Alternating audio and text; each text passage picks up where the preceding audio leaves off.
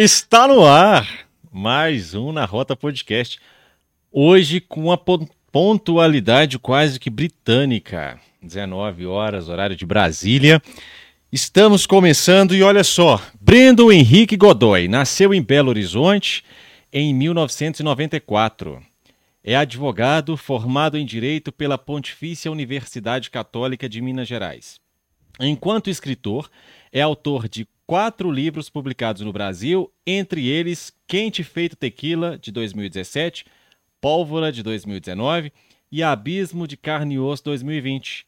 É o idealizador da página literária Metafísica Poética, fundada em 2012, que atualmente conta com centenas de milhares de leitores ao redor do Brasil e do mundo. E o título desta transmissão ao vivo, vocês acompanharam lá, é Do Subúrbio de Betim a defesas no Supremo Tribunal Federal.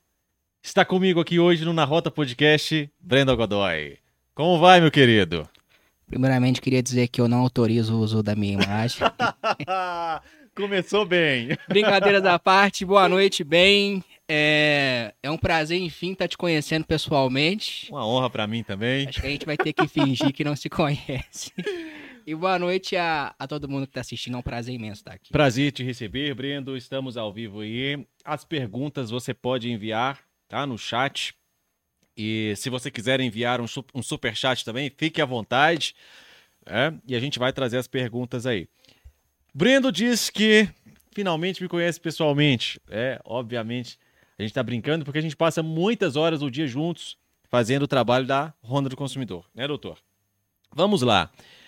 Brendo, as pessoas, elas conhecem você no seu trabalho da Ronda do Consumidor, conhecem você também na sua vida de escritor, né?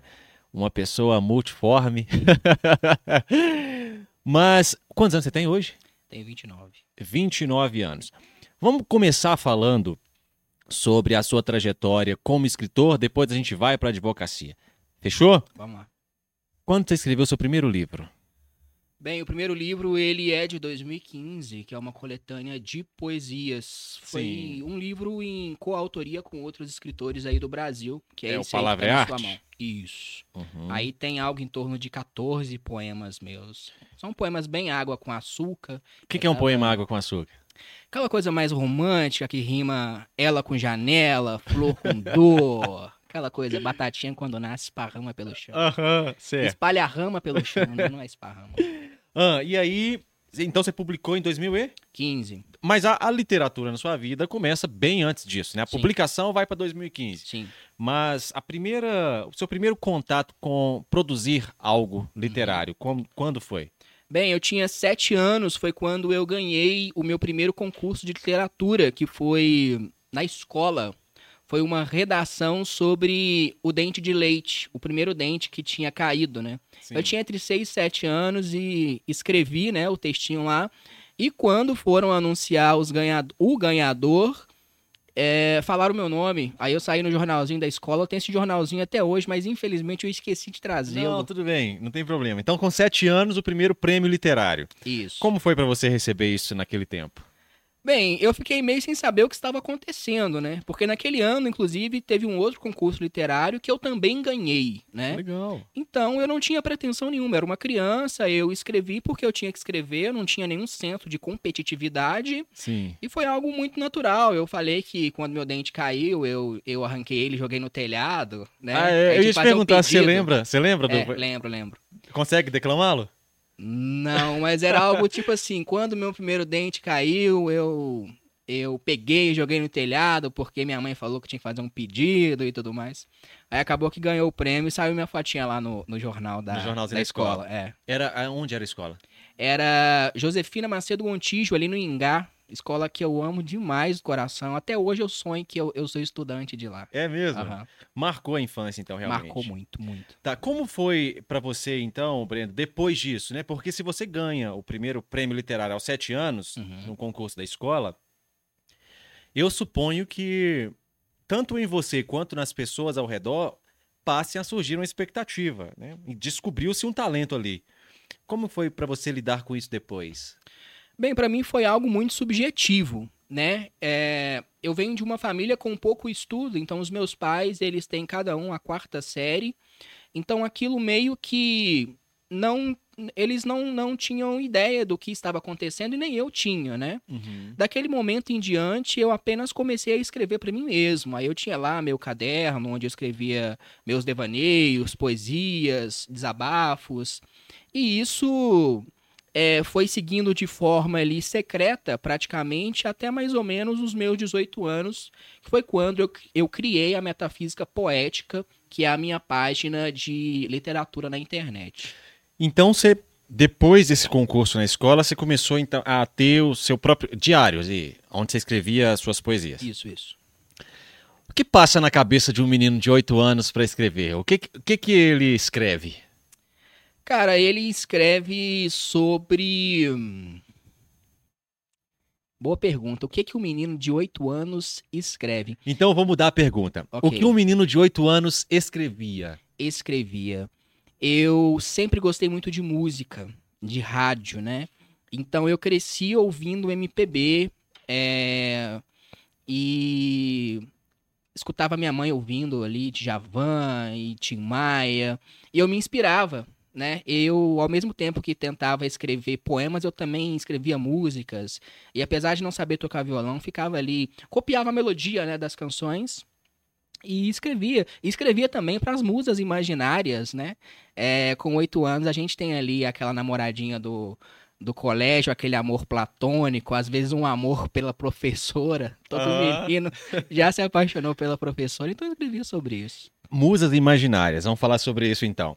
É, a sua época, 20. Não, você tinha. Hoje você tem 29. Eu tenho 29. eu 29. Então, menos 8, 21 anos. 2002 ali. Quem eram as, as, as musas que estavam aí na.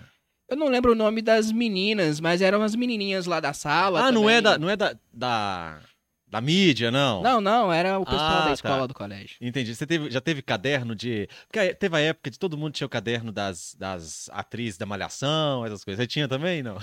Cara, o meu era mais de aquelas capas bem genéricas de surfista, sabe? Aquelas meio mole, assim. Que não deixa de ser da Malhação, né? Porque a Malhação É. no princípio era só isso também que Aham. dava. Então você escrevia as suas memórias. Sim. É, é, você falou aí sobre os devaneios. Uhum. Quais devaneios tinha um, um menino de 8 anos? Bem, no meu caso, eu tive uma infância bem peculiar, né? Uhum. Eu tive uma infância onde a regra era ou a escassez ou a inexistência, né? Então, é, eu tive uma infância difícil, precária, né? Eu sou de uma família bem humilde e bem pobre. E eu escrevia, talvez, ali como um alento, né? Eu, eu gostava de escrever sobre, literalmente, coisas é, fantásticas, utópicas. Então, era uma forma também de romper com a realidade. Entendi. Então era, eram. Você escrevia sobre seus sonhos, Escrevia. desejos? Uhum. Lembra qual era o mais marcante nessa idade? O meu maior sonho da infância. Sim. O meu maior sonho da infância é. Eu ia dizer que era conhecer o Neymar pra fazer uma piada, mas naquela época o Neymar tinha a minha idade também. Exatamente. É. Bem, acho que o meu maior sonho da infância era poder dar uma vida digna à minha mãe, desde sempre, assim, desde a minha mais tenra idade, o meu devaneio maior, o, o meu sonho maior era poder dar uma, uma vida melhor pra minha família. Você já percebia, então, lá no princípio da vida, né? Seis, sete anos, que talvez ficasse. Talvez fosse você a, a pessoa que iria conseguir, então, finalmente. Sim, eu tinha, eu tinha essa concepção porque a criança, pelo menos a criança que cresceu é, no meio em que eu cresci, que acredito que você também. Bem, nós somos amigos e eu sei que nós tivemos uma, uma vida bem parecida. Então, a criança que cresce em um ambiente de precariedade e falta, ela é obrigada a amadurecer muito cedo. Né? Então eu não tive ali acesso à infância convencional que talvez a maioria das crianças hoje de classe média, enfim, é, tem, né? Então é, era uma das minhas preocupações o que a gente ia comer no dia seguinte, sabe? E é complicado falar isso. Isso não é hoje a preocupação que uma criança deve ter. Mas eu vi ali o contexto né, da minha família, onde, no- onde eu estava inserido, onde eu, eu, eu cresci. E a escassez e a inexistência ali de coisas fazia parte, né? Então não tinha como esconder de mim da minha irmã que nós vivíamos naquele contexto. Então a minha infância ela foi bastante marcada por isso também, né? E você via na educação a uma esperança para mudar isso? Sim, porque hoje o, o filho do pobre, o que ele tem de herança é a educação. Né? O meu pai e a minha mãe, eles têm a quarta série apenas, como eu já disse, e eles sempre disseram para mim que a única herança que eles poderiam deixar seria a educação, né?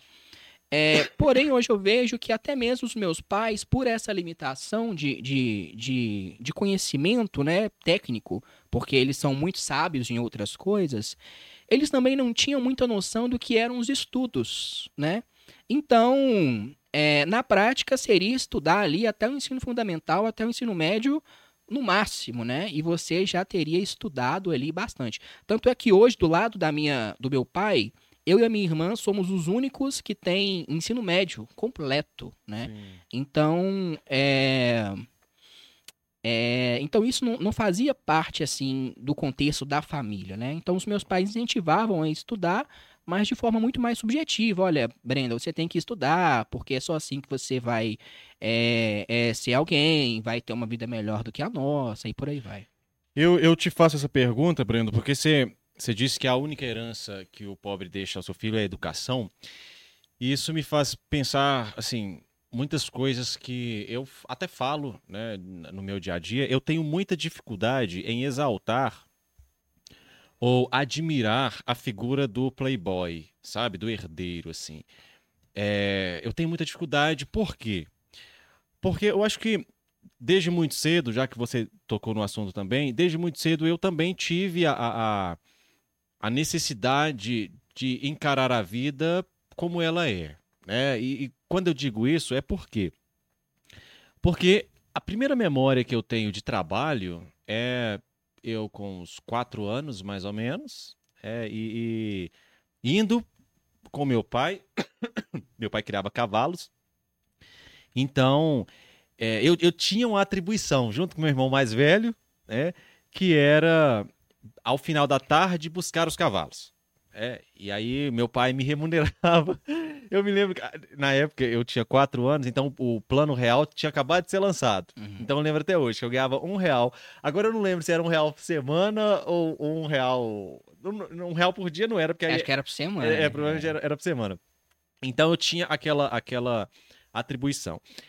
É, então eu tenho muita dificuldade em lidar hoje com uma pessoa que que ela acha muito legal, assim, ela não fazer nada, sabe? Ela ser herdeira, por exemplo, e, e, só isso. E eu tenho preocupação hoje na educação dos meus filhos, como que eu vou criar os meus filhos, né? Porque com toda certeza, a, a nossa geração, a geração dos nossos filhos, elas têm uma condição de vida melhor do que as gerações passadas. Enfim, o que, o que você acha disso? É, é, você fala que o pobre, a herança que o pobre recebe é a educação. O que você acha da, dessa diferença social? Né? Porque o, o filho do pobre herda só a educação. Uhum. Mas, por outro lado, tem pessoas que elas herdam patrimônios sem ter feito nada absolutamente. Elas herdam patrimônios bilionários e muitas vezes se colocam como exemplo de superação. Você também uhum. consegue, você... Olha, eu comecei essa empresa aqui do zero, só que meu pai me emprestou 500 uhum. mil reais para eu pagar quando pudesse. O que, que você acha disso? Cara, primeiramente, a pessoa que compactua com a meritocracia, é, o ideal é você dialogar com ela com um taco de beisebol na, na mão, né? Pelo amor de Deus. Falar em meritocracia. Pô, sacanagem, né? Como é que você coloca aí. Taco é... de beisebol pra, pra convidá-la pra um jogo? É isso? Exatamente, é. Taco de Não, pra convidar para um jogo é se fosse o taco de golfe, né? É, exatamente. É, escreve no taco assim, diálogo. Vamos dialogar. Ah. É, existe um experimento social muito interessante Sim. em que os pesquisadores colocaram duas crianças, uma de classe média alta e uma criança que morava na periferia. E deram ali dois carrinhos de supermercado e colocaram elas no supermercado para elas comprarem uhum. o que uhum. elas quisessem, né? Sim. Enquanto a criança periférica estava ali colocando arroz e feijão e, e danoninho, né? Essas coisas assim que que criança gosta, mas muito mais é, alimentos ali da, da cesta básica, fundamental, a outra criança tava. Não, desculpa, a outra criança que estava colocando danoninho, que estava Uhum. colocando ali brinquedo e tudo mais. Então, são duas vivências diferentes, né? Essa pessoa aí que o pai emprestou meio milhão para iniciar a empresa e o jovem filho do pobre que desde cedo é acostumado a trabalhar e estudar, né? É, eu, eu acho, eu, eu acho muito engraçado isso, Brendo, porque parece uma inversão de valores realmente. Sim. né? Porque você vo- é- são essas pessoas que pautam o debate, né? É a, a pessoa que ela tem todo o recurso financeiro que foi o pai que trabalhou para ter, né? Inclusive há estudos que mostram que as empresas familiares elas não chegam à terceira geração. Por quê? Porque quem trabalhou para fundar o negócio, né? Quem foi lá e pegou realmente no batente, funda. Ele morre, deixa para a próxima geração. Sim. Esse, esse patrimônio, essa, essa, essa construção toda, às vezes não chega à terceira geração. Sim. Né? Porque a terceira geração, ela, ela nasceu num contexto completamente diferente, ela não sabe dos esforços que são necessários Uhum. para manter aquele empreendimento, ela só quer gastar e, e o negócio não chega à terceira geração. Só que são essas pessoas que hoje estão pautando o debate, né? E dizendo que se você esforçar, você consegue. Aí teve um que falou assim que é, não existe trabalho, não, não, não existe pobreza que resista a 14 horas de trabalho. Ah, com certeza. Uhum. Vai nessa. Não, você acha que não existe pobreza que resista a 14 horas de trabalho? Cara, se acordar cedo fosse sinônimo de sucesso, o padeiro tava milionário, pô. Sim. O padeiro acorda três horas da manhã pra fazer pão. É. Pelo amor de Deus. E né? vai, e vai do, e às vezes é a última a dormir. né? Exatamente. Então, ok, Brendo, você, você nasce nesse contexto, né, tendo a educação então como como esperança, é, com sete anos. Então percebe-se que essa educação está funcionando, porque com sete anos você já ganha um, um concurso literário e continua estudando. Como foi o seu ensino médio? Em escola pública, Sim. tanto o fundamental quanto o ensino médio, é, eu fiz em escola pública. E. Como que eu posso dizer? Você pergunta em termos de, de como foi a- a, É lá no ensino médio a, a sua relação assim, porque o ensino médio já é aquela fase que você está pensando na universidade, Entendi. né? Você já pensava que você cursaria direito? Não, porque era um sonho muito difícil, muito distante, porque eu sou filho de uma empregada doméstica e de um motorista de ônibus, né? Uhum. Então, naquela época em que eu fiz 17 anos, é, o Enem já estava extremamente concorrido, Uhum. né? E a única possibilidade de eu ingressar na faculdade era através do Enem. Eu não tinha condições de pagar uma, uma faculdade. Não tinha condições de pagar um cursinho preparatório, né? É, por mais boa e, e excelente que seja, sei lá, a, a melhor escola pública hoje do ensino médio, ela sai em desvantagem se você for comparar com uma escola particular aí, enfim, onde tem ali mais estrutura. Então, eu sempre tive o sonho, né, de fazer uma faculdade, mas era um, um sonho distante, porque é, ou eu conseguia através do Enem, ou então eu não conseguia através de jeito nenhum, né, eu não tinha condições de pagar a, a mensalidade. Tanto é que assim que eu formei, cara, eu fui fazer Senai, saca? Eu fui fazer um curso nada Eu também estudei no Senai. Você, É? estudou- você fez o que lá? Eu fiz três cursos no Senai, eu não lembro de nada do- dos cursos. Eu fiz mecânica geral. Eu fiz mecânica automotiva e hoje eu só sei abrir a porta do carro. Eu fiz elétrica e fiz processos administrativos. Ah, legal. Eu fiz mecânica geral e. Você lembra a época da- das Olimpíadas do Senai? Lembro do conhecimento. E, né? Isso, quase fui ao- às Olimpíadas. Que bacana. no Uhum. final não deu. Trabalhei como desenhista por causa disso. É, Tem, ô Breno, deixa eu só te cortar aqui, porque Claro. tem- a gente tem um bilionário nos assistindo. ótimo. É, muito, muito Presta, legal. presta um dinheiro aí, pô. E ele fez um comentário aqui que é o seguinte: Mas não entendi. Do jeito que vocês estão falando, parece que é errado nascer com dinheiro. O que tem um pai emprestar meio milhão para o filho? Eu quero pedir desculpas para esse bilionário que está nos assistindo. A gente não quer te ofender. Desculpa Na verdade, na verdade, o que nós estamos dizendo não, é, não tem problema nenhum. Não há problema, óbvio que não há, de você sendo uma pessoa é, é, com muitos recursos financeiros passar para o teu filho. O que eu estou dizendo é que é uma irresponsabilidade, pelo menos no meu ponto de vista, você colocar isso como sendo padrão e deslegitimar a luta diária que centenas de milhares de pessoas no país estão passando e não conseguem chegar lá. Sim. É, elas estão lutando por quê? Porque para você chegar lá, nesse tal desse lá, é, é muito. É, é, são muitas coisas pelas quais você tem que passar, né? E às vezes muitos empurrãozinhos que tem que ser dados. Né? Então a, a, gente não, não acha que tem, tenha problema você, você nascer rico, não. Eu não acho que tenha problema. Desde que. Agora, agora é minha opinião, não é nem, nem sei se é a opinião do Breno. É, desde que a origem do, desse recurso, desse dinheiro, ela seja compatível com o discurso que você prega. Né? Porque o que tem de herdeiro que não fez nada para construir esse país e herdou riquezas frutos de expropriação de trabalho dos outros, tendo tra trabalhadores trabalhando para eles sem pagar a devida remuneração, né, de, de cotas, né, porque muitos aristocratas brasileiros receberam terras gratuitamente do governo para hoje estar tá aí pregando o discurso de que se você é, trabalhar 14 horas por dia, você chega lá. Então, eu acho que tem que ter, no mínimo, coerência. Mas, é, prossiga então, Brendo. Aí, você conclui o ensino médio e vai para a Universidade de Direito. Foi direto? Não, eu fiquei um tempo sem saber o que fazer da minha vida. Né? Uhum. Eu fiquei ali seis meses fazendo Senai. Falei, ah, quer saber, eu vou fazer esse Enem aí, sem preparo nenhum, e vamos ver o que que dá. E aí, cara, eu fui, eu fiz uma prova bem medíocre, eu tirei ali média em tudo.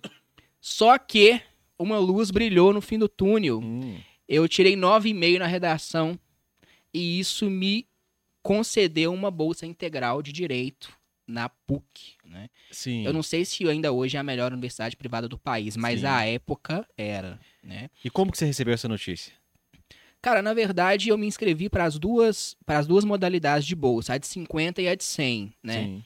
E aí, no dia do resultado, eu vi que eu tinha ganhado a de 50%. Fiquei feliz demais. Fui lá na faculdade, levei os documentos e fui viajar para casa do meu avô, passar férias, né? Uhum. Super feliz.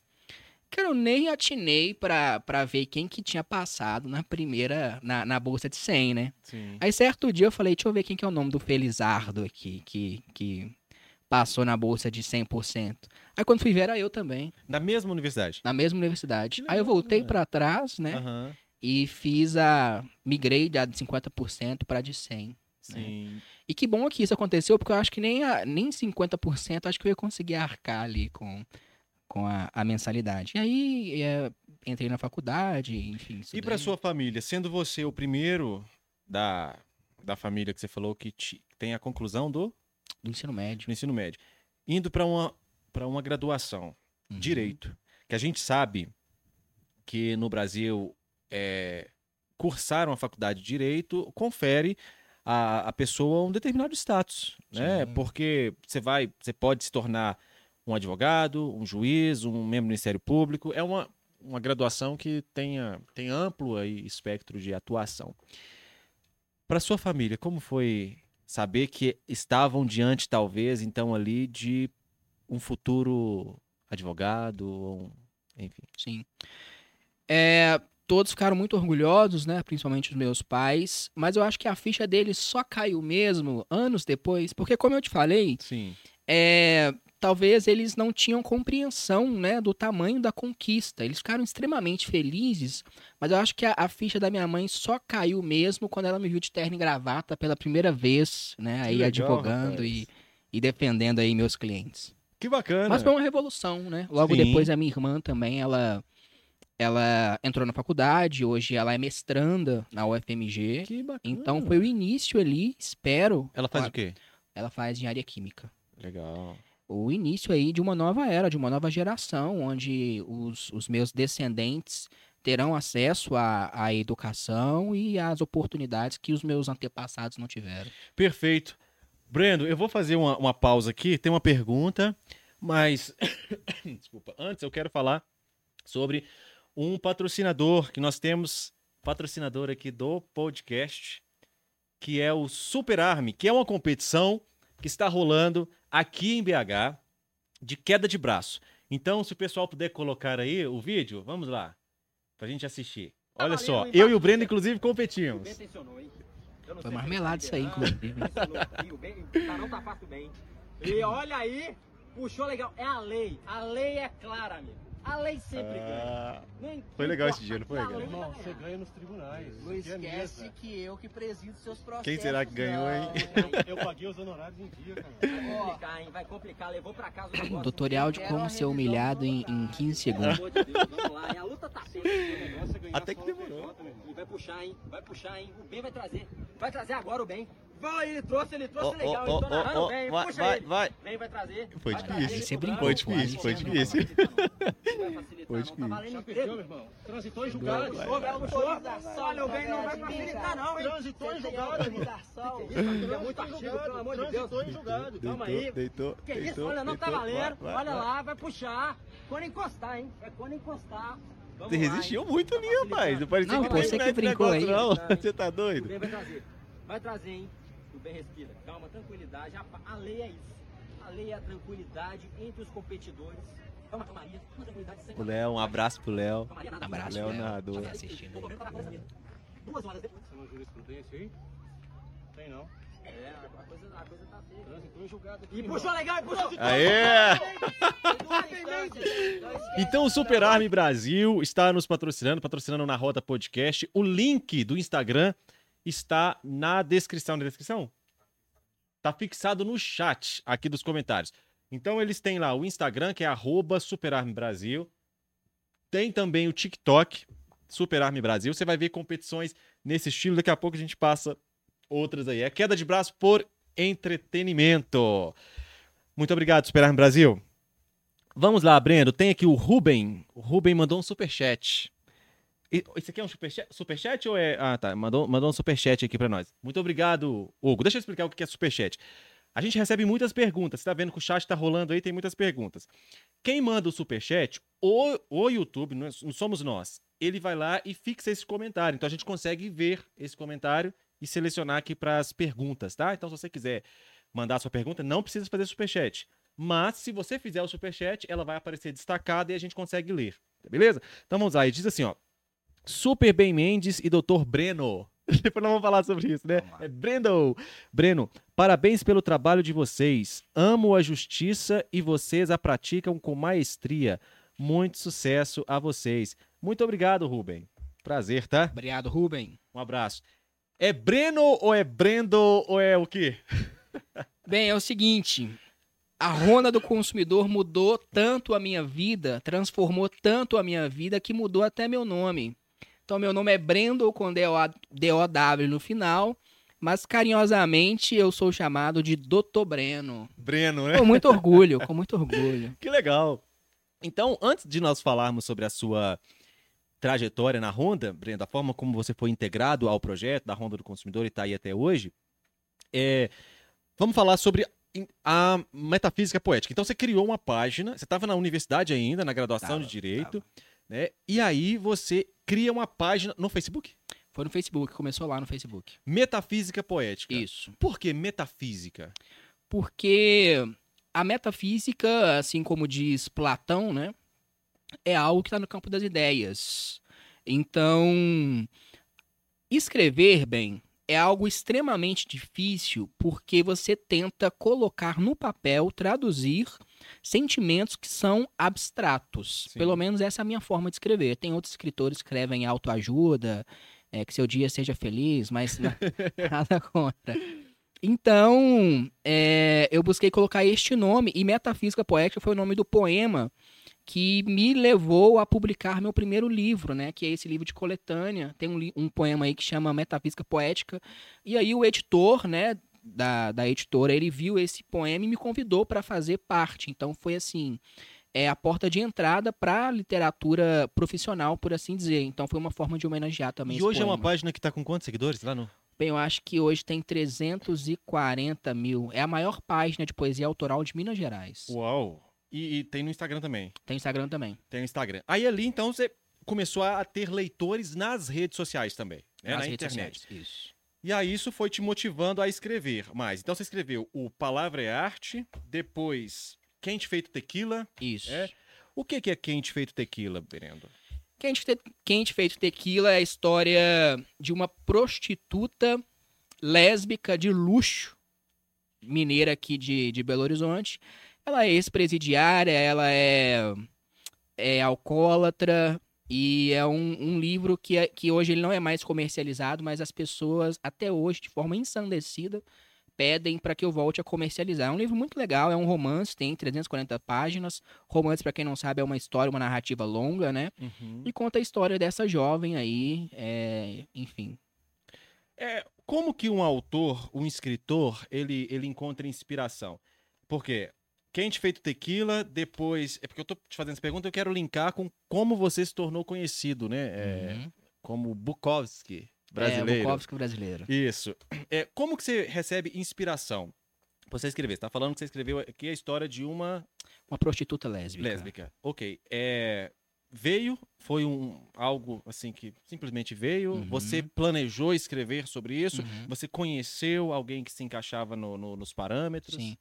Bem, o meu processo de criação, ele ele é algo completamente atemporal. Então Uhum. tem coisas que eu escrevo hoje que elas começaram a borbulhar no campo da inspiração há 10 anos atrás, Sim. né? Então não necessariamente eu sento numa cadeira e me forço, ah, eu vou escrever, eu tenho que escrever. Uhum. Então a inspiração para mim é algo completamente espontâneo, né? É como se fosse assim uma força da natureza que bate Sim. e tanto é que eu ando aí com um bloquinho de papel e vou anotando ideias, palavras, né? E quando essas essas, enfim, essas centelhas, elas insistem em pegar fogo, é aí onde eu sento e coloco tudo no papel. Porque o pessoal é, é, acha quando escreve escreve uma obra, por exemplo, você tem, tem alguns poemas que você escreve aqui, não sei de qual livro que tá, porque eu tenho alguns livros seus, né? então É, não sei, a maioria. não sei qual. O pessoal chega a achar que você tá precisando de ajuda, né? Algumas vezes. Tenho, eu recebo mensagem direto, cara. É, tá precisando de alguma coisa? Jesus te ama. Se precisar de ajuda, liga aí, senta no seu que alguma coisa. Enfim. Por que, que você acha que isso acontece? É porque sua- o seu livro consegue chegar a um ponto de tocar tanto o eu lírico, né? Tocar tanto no em quem está lendo, no leitor, a ponto dele achar que aquilo é um grito do autor? Bem, o negócio é o seguinte, eu eu não sento a bunda pra escrever para escrever qualquer coisa rasa, Uhum. entende? Então, tudo que eu escrevo, modéstia à parte, seja bom ou seja ruim, não tô falando que é bom não, Sim. mas é dotado de profundidade e de visceralidade, Sim. entende? Então, eu busco literalmente traduzir aquilo que é abstrato em forma de palavras. Então, um grito, por exemplo, um grito é a externalização de algo que não pode ser dito, né? Um grito nada mais é do que um murro. né? Sim. E às vezes eu, eu tenho a necessidade de transformar um grito em palavras. Então talvez seja isso que, que Você toca tem as gritado pessoas. muito? Ultimamente não, cara. Ultimamente eu tô mais advogado do que escritor, mas já gritei bastante, tanto que tem cinco livros aí. Então é, é, o, é o eu lírico. é o eu lírico. Esse grito sai de dentro de você, de certa sim, forma. Sim. Entendi. Eu conheci o Dr. Brendo há cerca de. de- Abre aspas. Eu conheci o Dr. Brendo há cerca de 10 anos. De lá pra cá, todos os nossos amigos desistiram da poesia, inclusive eu. Mas ele segue intacto. Sinto que casualmente também cogita desistir, mas no fundo resiste. E faz assim, pois sabe que seria incapaz de desistir. É? Ao ler Eu Sou a Camisa de Força Secando em Seu Varal, que é o último livro, né, o mais recente, né, É. publicado, eu percebi que Brendel conseguiu saciar boa parte do seu vício por escrever poemas. E pior, depositou nestes poemas uma, uma espantosa dose de sinceridade.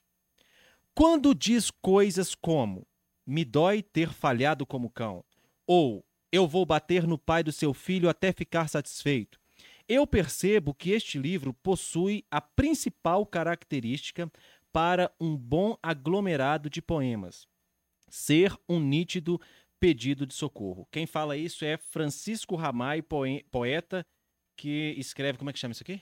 Orelha. A orelha do livro. A orelha do. do... Você concorda com essa percepção dele? Eu concordo. É? Concordo. Qual que é o poema que mais te marca aqui no Eu Sou a Camisa de Força Secando no Seu Varal? Cara, este é um livro emblemático porque eu escrevi ele em um momento bastante complicado da minha vida. Eu falo isso abertamente. É, eu sou um paciente psiquiátrico, né? Eu enfrento uma depressão já há três anos. E este livro eu escrevi no ápice, né, deste tratamento. Então ele é um livro todo baseado ali, tanto que é um livro que foi muito consumido, né, inclusive por profissionais da saúde mental. Então é um livro onde eu retratei o início, né, desse calvário e ele tem uma um rito. Ele termina com uma mensagem de esperança, né? Então os poemas eles vão, eles vão progredindo ali. Então se for para escolher um poema, eu escolheria todos. Eu adoro esse livro, modéstia à parte. Engraçado que quando é, eu fiz o convite ao, ao Brendo, eu ficava pensando assim. Eu não posso fingir, né? Não posso chegar aqui e fingir que não sei de coisas sobre Uhum. você, porque eu não consigo. Não, não, não sou, não sou esse tipo de entrevistador. Mas me surpreende, eu não sabia. Essa informação que você passa agora, eu não sabia. Sim. É engraçado. A gente convive com a, com a pessoa há muito tempo, mas não sabe de tudo. Então aqui você traz é, relatos, não relatos, mas a, a, a, su, a sua relação com o tratamento psiquiátrico tá aqui no livro. Tudo aí. Hum, Tudo aí. Entendi. Por que camisa de força, então? É, eu sou a camisa de força secando em seu varal. Esse A camisa de título- força, eu, eu vou ter que te interromper, porque a camisa Uhum. de força é um método usado para conter Sim. é, alguém que está. Aham. é, qual que é a palavra que eu posso usar para Em surto? até- Nem sempre. E eu tô tentando evitar essa palavra, né? Descontrolada. Então, eu tô tentando... porque, porque na verdade a psiquiatria, ela tá indo para um ato, para uma a psiquiatria está evoluindo muito para a questão do tratamento humanizado do paciente, né? Tem o paciente em surto, obviamente, mas é, camisa de força eu nem sei se seria um método hoje tão mais aceitado assim. Mas vamos usar a palavra do surto. né? Aham. Então, para você conter, é um método de contenção Uhum. né? É, eu sou a camisa de força. Ou seja, eu, eu sou o método de contenção secando no seu varal. Quem é esse método de contenção? Você mesmo? Eu pensei nesse título como. O que, que eu imaginei metaforicamente na minha cabeça? É literalmente uma camisa de força secando lá no fundo, lá no cantinho, no fundo, né, de uma casa, que geralmente é onde fica a lavanderia, né? Eu tentei meio que é, dizer que toda pessoa tem uma camisa de força secando escondido lá no fundo da sua casa, sabe? Então, acho que foi essa ideia que eu tentei passar. Geralmente, assim, é, é, o- os títulos dos meus livros, eles costumam ser mais metafóricos, assim. Mas se for Lembrei de um poema. Se for pra é, escolher um poema, eu escolho um poema que eu escrevi pro meu avô na última vez que eu vi. Fala aí que eu vou. vou... É um poema que se chama Junho de 2022, que foi a última vez que eu tive a oportunidade de ter um tempo de qualidade com ele. Tá, tá onde? Você lembra? Ah, não me lembro da página. É Ju- O nome dele é Junho. Junho de 2022. Peraí. Ju- Deixa eu achar aqui. Junho de 2020. Tá na página 105. Posso declamá-lo aqui? Claro, fica à vontade aí. Cento... Opa, peraí. Tá, tá no final. 105. Isso. Meu avô me ensina coisas com cheiro de mato, contos de réis e laços de boiadeiros. Contou-me sobre sua primogênita, que nasceu com a cara virada para Cacunda, porque a janela escancarou ao vento frio que assobiava. Diz que em seu tempo de menino usava suspensório, bermuda fina e pé descalço. Meu avô conta violências de forma a baterem asas como filhotes de pardal. São mãos íntimas do carro de boi, também suas mãos íntimas do carro de boi, também ajudaram a carregar incontáveis padiolas estrada adentro, de incontáveis caixões, de incontáveis mortos, de toda a natureza. Sobrenome, esmola e feitiçaria. Seu arreio pendurado na parede sugere uma hemorragia de luz, pólen, suor e talento. Cada colheita de café agora flutua andrógena ao redor da varanda. Minutos são horas e semanas são meses em seu olhar distante. Perto de meu avô, o meu verbo escolado resta na primeira infância molhando as pernas, pois diante de sua carcaça valente, que desafia os séculos, jorra a essência do amor que me corre. A memória do seu avô ou a existência do seu avô na sua vida, Brendo, é era uma camisa de força pra você? Te continha? Em qual sentido? No sentido da do, te- do tema do seu livro. Cara, o meu avô hoje, é, como escritor, eu assino Brendo H. Godoy. Hoje, como advogado, é Brendo Godoy. Porque cada vez que eu assino uma petição, que eu assino um poema, cada vez que alguém me chama de Doutor Godoy, é uma homenagem, é um orgulho que inflama dentro do meu peito. Então, carregar o nome do meu avô e hoje, através do, do, do nosso trabalho e saber que o sobrenome Godoy está sendo conhecido hoje no Brasil todo, é, é uma honra, é um orgulho imenso é, ter saído da semente desse homem. Então espero que o nome dele possa se perpetuar e que a memória dele seja viva em, em ca- cada vez que alguém me chamar por Godoy. É, escrever é tornar algo eterno. Sim, Quando você escreve esse poema, era uma maneira de eternizar então seu avô? com certeza. Não foi o primeiro poema que eu escrevi para ele, foi o último, né? E de certa forma eu sentia que o fim estava chegando. E eu escrevi esse poema olhando para o meu avô sentado no banco da varanda, onde a gente sempre sentava para contar os nossos casos e rir da vida. E ali eu escrevi esse poema e até disse que é, horas são dias, dias são semanas, porque a gente não sabia quando chegaria, né? Então, uma hora com meu avô equivalia a um dia. Um dia com ele era uma semana, porque era uma raridade. Era uma catarse é, ter mais um dia ao lado do meu avô. Brendo, é bom conversar com um poeta porque ele traz poesia até nas respostas, né? Isso é muito bom. É, O que seu avô representou pra você? Brendo, homem. O meu avô, ele é a personificação e o exemplo real e verdadeiro de hombridade, de caráter, de respeito, de coragem, de gana, de força de vontade, de humildade. Eu poderia ficar falando aqui um monte de coisa a noite inteira. Te emociona ainda falar sobre ele, né? Sim, mas é muito tranquilo falar sobre. Perfeito. Não, mas um poeta não tem problema de falar das emoções. Não, não vivo de emoção. Breno, tem perguntas aqui. É, será que é mesmo? Essa pergunta aqui, será que é? Olha, a Fundação Getúlio Vargas. Será que Tá, tá escrito Fundação Getúlio Vargas, tá? Pode ser que seja a prestigia- prestigiada fundação mesmo que tenha enviado aqui. A Fundação Getúlio Vargas agradece ao Brendo pela aprovação na UAB-MG. Aí o, o- o Ariel tá dizendo: Oi, quanto tempo eu tenho para desistir da compra de um veículo? Daqui a pouco você responde, Fechou. tá? Não, responda de uma vez. Quanto tempo tem um consumidor para desistir da compra de um veículo? Olha, se a compra foi realizada na agência, o que naturalmente é comum, né? Ninguém compra um carro pela internet, você pode desistir a qualquer tempo, né? Mas aí você vai pagar a respectiva cláusula penal, que todo mundo tá careca de saber que não pode ultrapassar 10% do valor restante do contrato. Exatamente. Boa, é, o Jameson Matos. Boa noite, bem Mendes, doutor Breno. Deus abençoe a vida de vocês. Sou muito fã da Ronda do Consumidor. Obrigado, Jamerson. Agora o Edi Mota. Eita, as. Eita, as lendas! Sou fã, sou inscrito raiz de Recife, Pernambuco. Abraço, meu amigo. Você imaginava que algum dia você chegaria tão longe assim? Recife, Brasil inteiro te conhecendo? Não, de forma nenhuma. Nem como escritor, nem como advogado. Não, Nunca teve esse pensamento assim de que algum dia você faria algo notável? Não. O- Não, tá. É, vamos lá. Eu sentia que sim, eu ia fazer algo grande.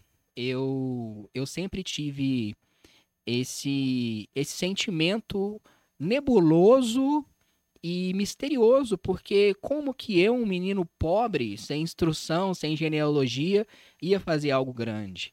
Mas aí vem o braço do Senhor e mostra que tudo é possível, né? Qual senhor? O Senhor dos Exércitos, Adonai El Shaddai, o Todo-Poderoso. Depois falaremos um pouco sobre ele. Ok. Adriano tá dizendo: Gente, parabéns pelo trabalho de vocês. Quem diria que o menino bem, aquele que um dia quase apanhou. quase apanhou na rodoviária, chegaria aonde chegou. Parabéns. Bem, manda um beijo para Maria, minha mãe, ela te admira muito. Maria, um beijo para você, Maria. Muito obrigado pela sua audiência.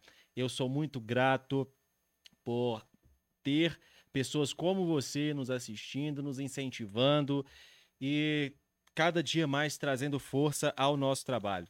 Muito obrigado. Tem mais. Como faço? É essa pergunta que eu iria fazer, já estão adiantando aqui. Brendo, como faço para adquirir os livros? Cara, no momento, é... eu acho que tem o Quente Feito Tequila na Amazon de graça, quem quiser baixar lá, gratuitamente. Inclusive, se eu pudesse dar todos os meus livros de graça, eu o faria, porque meu objetivo não é ganhar dinheiro com a literatura. É simplesmente que as pessoas me leiam, né? Então, o Quente Feito Tequila tá na Amazon, salvo engano. Eu sou a camisa de força, você encontra aí na internet afora, na Amazon, Submarino, lojas americanas. E os outros, eles estão indisponíveis, mas em breve eu pretendo é, republicá-los. Quem perguntou foi o Anilde, Anilde Nogueira. É, tem uma outra aqui, eu não entendi não, mas vambora, né? Bora A lá. pessoa perguntou, mandou o superchat ainda, é o Arthur Haddad. Bem, nítido crescimento, você faz uso do suco? O que, que é suco? Que, que Será de que crescimento que ele tá falando? Suco. não sei. Não sei o que você tá falando, Arthur.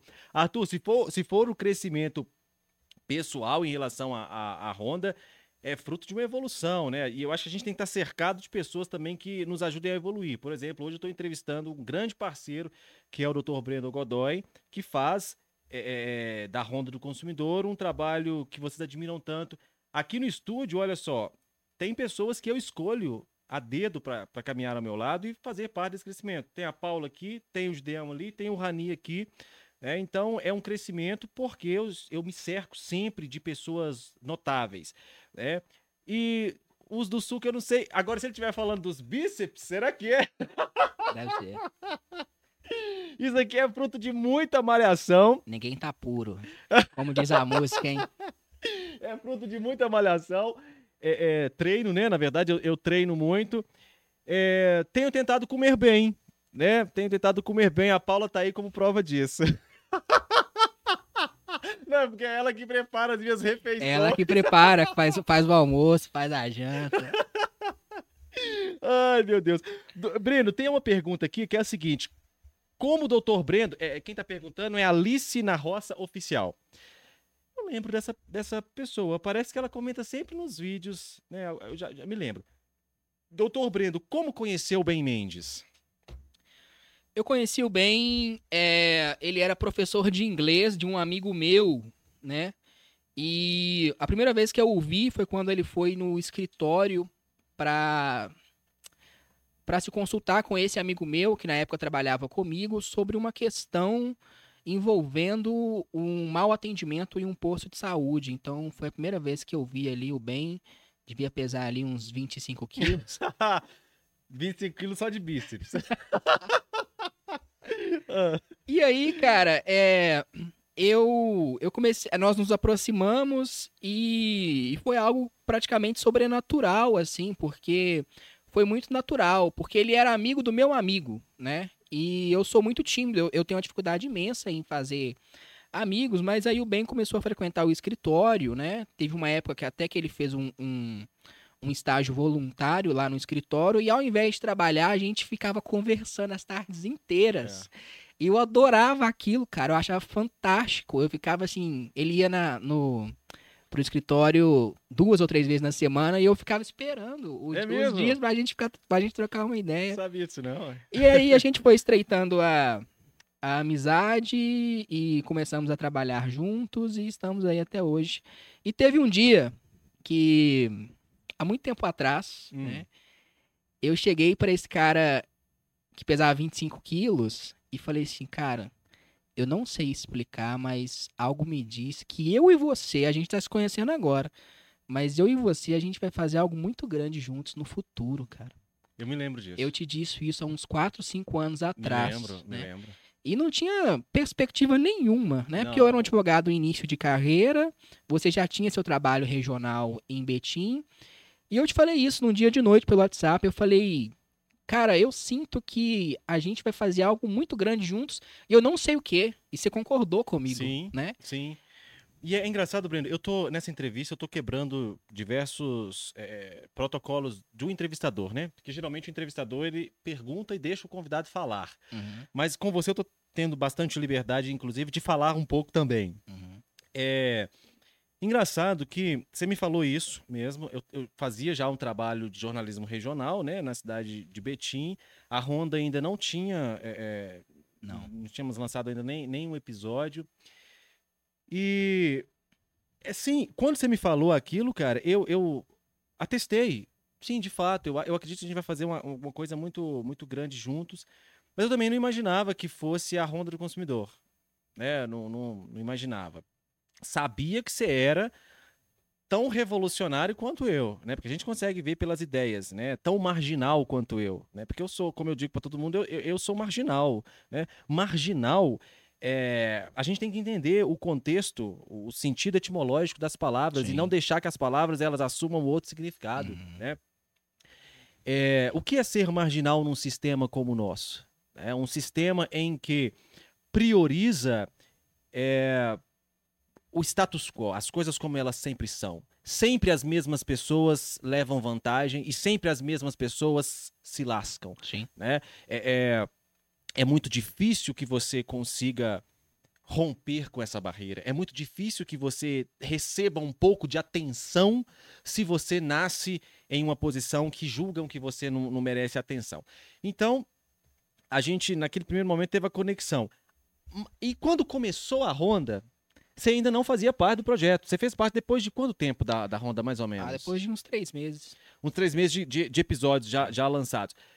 É, o seu, você tinha um, um parceiro de trabalho que era advogado também, que inclusive trabalhou, trabalhou com a gente, não deu, não deu, é, é, a gente não, não prosseguiu. Mas quando veio o convite a você, porque o convite primeiro veio a ele, né, para fazer, para fazer o- a advocacia e tal.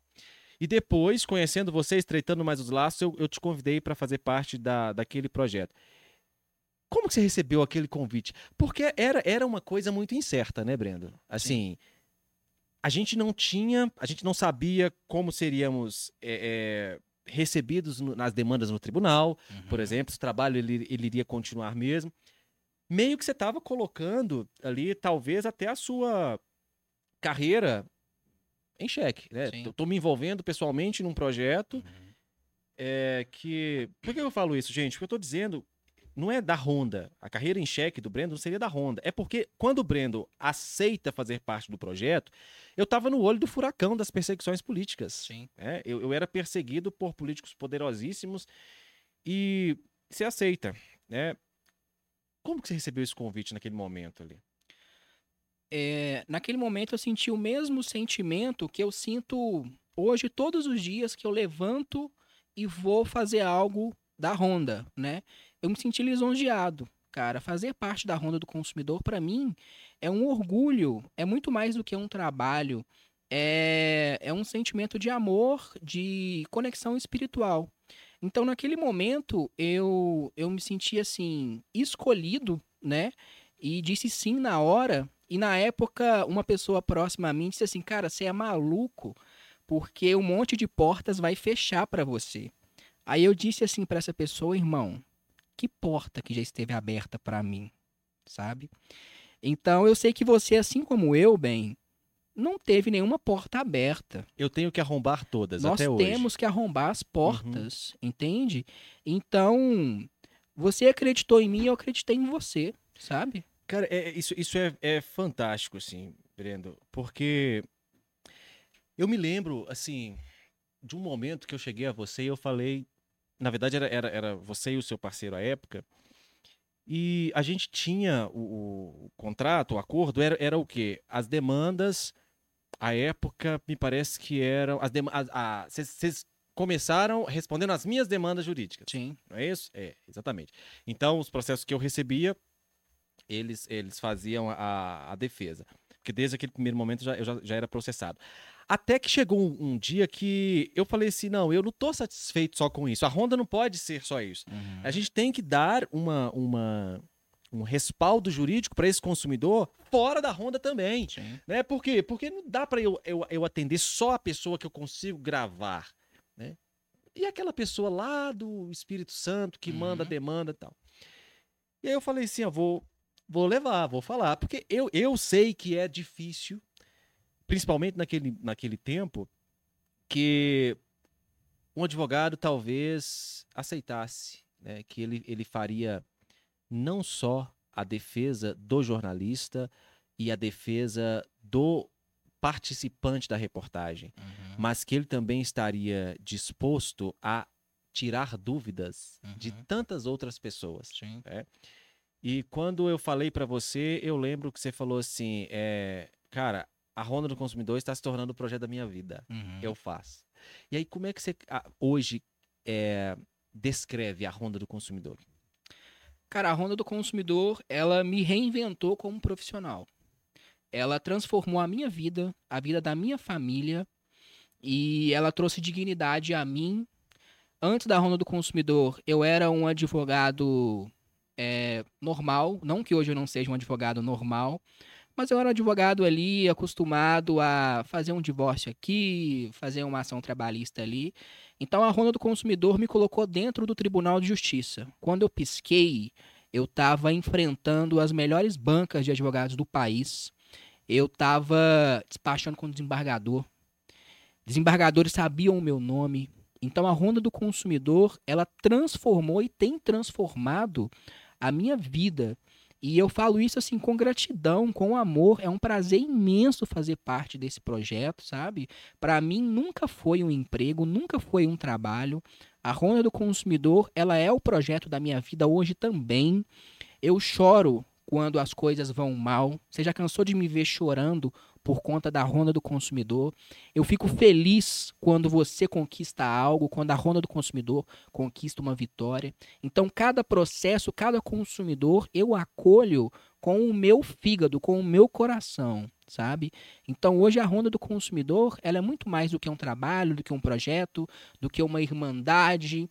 É, todos nós da equipe, nós temos um, uma unidade, um objetivo muito muito bem definido. Por exemplo, eu já fui para a Ronda do Consumidor para fazer o câmera 2, enquanto a Paula fazia o 1. Eu já fui para a Ronda do Consumidor apenas para segurar o código para o bem, para fornecer uma água, sabe? Eu já apresentei a Ronda do Consumidor, né? Então, assim, a Ronda do Consumidor hoje eu percebo que ela se confunde com o profissional que eu me tornei, cara. E desde já eu sempre me declarei para você e me declaro agora publicamente, eu te amo, meu Ah. amigo. E eu lhe agradeço todos os dias. Para mim é uma honra imensa.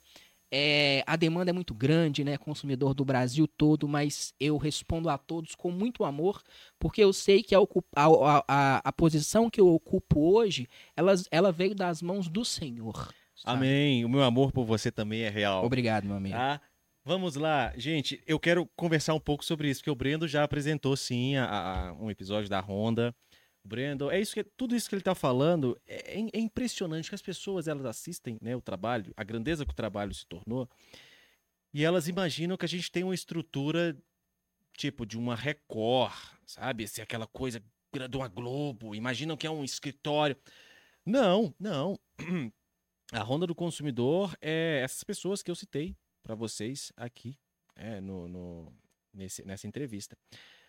Antes da gente par- partir para o próximo bloco, né, que é interessante que a gente vai falar, eu vou falar do patrocinador Superarm. Que nós temos um patrocinador agora no podcast, que é o Superarm. O que é o Superarm? É um Instagram e um TikTok que promove queda de braço, luta de braço, aquilo que você faz lá na brincando na escola, por entretenimento colocando pessoas aleatórias para competirem. Eu e o Brendo já competimos. É, na Praça 7 de Belo Horizonte também já teve competições. Vamos ver um próximo vídeo aqui do Super Army Brasil. Então tá valendo 10 reais no Pix. Você Praça 7, né? É 3, Praça 7 de Belo 2, 1. Tá valendo, hein? Quem gostar. Quem gostar, hein? Ó, tem que gostar. Essa foi rápida. E aí valia um Pix, né? Eu acho que 10 reais. pra quem- Aê! Aê, rapaz. Praça 7. BH é o quê? PH é nóis. PH é nóis. É, sim, por favor. Então, você que não conhece ainda o Super Arm Brasil, é só ir lá no Instagram, arroba Super Arm Brasil, começa a seguir lá, você vai ver coisas muito, muito legais da queda de braço. TikTok também, Super Arm Brasil. É, enquanto os meninos servem mais. é, o Breno tá bebendo hoje tequila. É. Ele tá bebendo energético, gente. Enquanto o pessoal serve mais energético, eu quero ler uns comentários aqui que tem gente perguntando assim, ó. Eu vou aglutinar todos e uma própria seguidora deu a resposta. Bem, o que significa a faixa que você usa? Aí outra pessoa, deixa eu ver o nome de quem perguntou isso. Foi Gilson. Aí a Caras e Bocas pergunta: Bem, Mendes, o que significa essa faixa que você usa? Bem, o que significa essa faixa que você usa? Aí a Emanuele Matiaso, ela, inclusive, manda o super, o superchat. Muito obrigado, é, Emanuele. Ela diz assim: Gente, a faixa que o bem está usando é uma representação de suas origens. Perfeito. Isso aqui é a samacaca, que é um tecido angolano, africano. É. Eu preciso de um negócio desse para mostrar as minhas origens? Claro que não. Só de você olhar para mim, você sabe né, que eu tenho ascendência é, é, africana com todo, com todo orgulho. Mas, vez ou outra, é importante exteriorizarmos os, a- as coisas que nos dão orgulho. Doutor, como que você exterioriza as coisas que te representam? Pergunta complicada, difícil. Como que eu exteriorizo as coisas que me representam? Talvez através da postura, dos princípios, do exercício desses princípios. Ahn, muito abstrata essa pergunta, então a resposta também vai ser. E não me desafie que eu consigo tornar o abstrato concreto. Fica à vontade, fica à vontade. Existe alguma coisa tangível que você use, que você utilize para representar você? A sua carteira da OAB te representa? Cara, depende. A carteira é só um objeto do voto que eu fiz, do pacto que eu fiz com aquilo que eu acredito. Então a carteira nada mais é do que o direito que a OAB tem, a OAB tem de me cobrar uma anuidade todo ano. Mas ela de forma nenhuma representa o que eu acredito. É só um, um pedaço de plástico. A OAB também, Brendo, ela tem um poder muito grande, que é o quê? De indicar desembargadores, né? Parece que, é, é, inclusive, isso até se confunde com o papel institucional. Você, na Ronda do Consumidor agora, respondendo, respondendo não, sendo o patrono de processos que eu respondo e os consumidores respondem também, você já adiantou que você vai algumas vezes ao Tribunal de Justiça. né? Não bastasse ir ao Tribunal de Justiça, você também já foi ao Supremo Tribunal Federal para representar os, os interesses da Ronda do Consumidor, para retirar a censura imposta a esse jornalista que vos fala. É, algum dia você imagina se tornando um desembargador ou um ministro do STF? Essa pergunta é de quem? Quem é o nome da pessoa que mandou aqui? É a Raquel. Raquel César e Washington. Eu acho que só no dia que você se tornar presidente, aí você me indica lá. Fora isso, eu acho que não. É, rapaz, então vai continuar advogado. ok, com todo prazer, com todo prazer. Então, doutor, é, eu vou parar de chamar de doutor porque você é meu amigo. É, Brendo, ganha muito mais dinheiro um bom advogado do que um ministro do STF. Sim. Ganha muito mais dinheiro um, um advogado de carreira do que um desembargador. Por que, que você acha que as pessoas elas fazem das tripas o coração para se tornarem desembargadores pelo quinto constitucional, juí- eh, ministros ou até mesmo juízes, carreiras públicas? Poder. Simples, com uma, com uma palavra. Cara, é. Você fazer parte do Estado, né? Parte do Leviatã. Então, você tá lá dentro, você tem um Estado, você é o Estado. Nós, da Ronda do Consumidor, somos cidadãos comuns, né? Então, nós não temos nenhum poder de polícia, não temos nenhum poder político, não temos padrinho nenhum. Então, a gente vê o, o quanto que é difícil, né? E agora, você estando do lado de lá, você fazendo parte do Estado, então tudo é mais fácil, né? Então, se você é um juiz, você caiu numa blitz, é só você falar. Você sabe com quem que você tá falando, meu amigo? Então fica tudo mais fácil. O advogado também tem poder, não tem não? Tem o poder de, de ser humilhado pelo juiz, de- pelo estagiário. Esse é o poder do advogado. É muito, o advogado é muito humilhado assim? Cara, sim, porque é, isso eu faço uma crítica aberta. Hoje, os juízes, os promotores, eles acham que eles estão acima dos advogados, né? E falta literalmente alguém que combata este mal, porque eu não sou pior do que um, um- um juiz, do que um promotor, eu não valho menos, eu não sei menos do que o juiz e o promotor, o defensor, só porque eles passaram no concurso. E nem existe hierarquia. Não existe eles, né? hierarquia, né? Uhum. Só que você entra numa sala de audiência, o juiz tá, tá num palanque assim com três, três andares, ou seja, é, nitidamente, visualmente, ele está acima de você, né? Quando, na verdade, somos todos iguais ali. Advém da lei esse princípio de não hierarquia. né? Só que o que a gente vê diariamente é que na prática existe. Sim. né, doutor? É, o advogado ele tem que virar pirueta quase em uma audiência para ser ouvido, para ser respeitado. né? E o membro do Ministério Público está sentado ao lado do juiz e o juiz acha que é o dono do processo.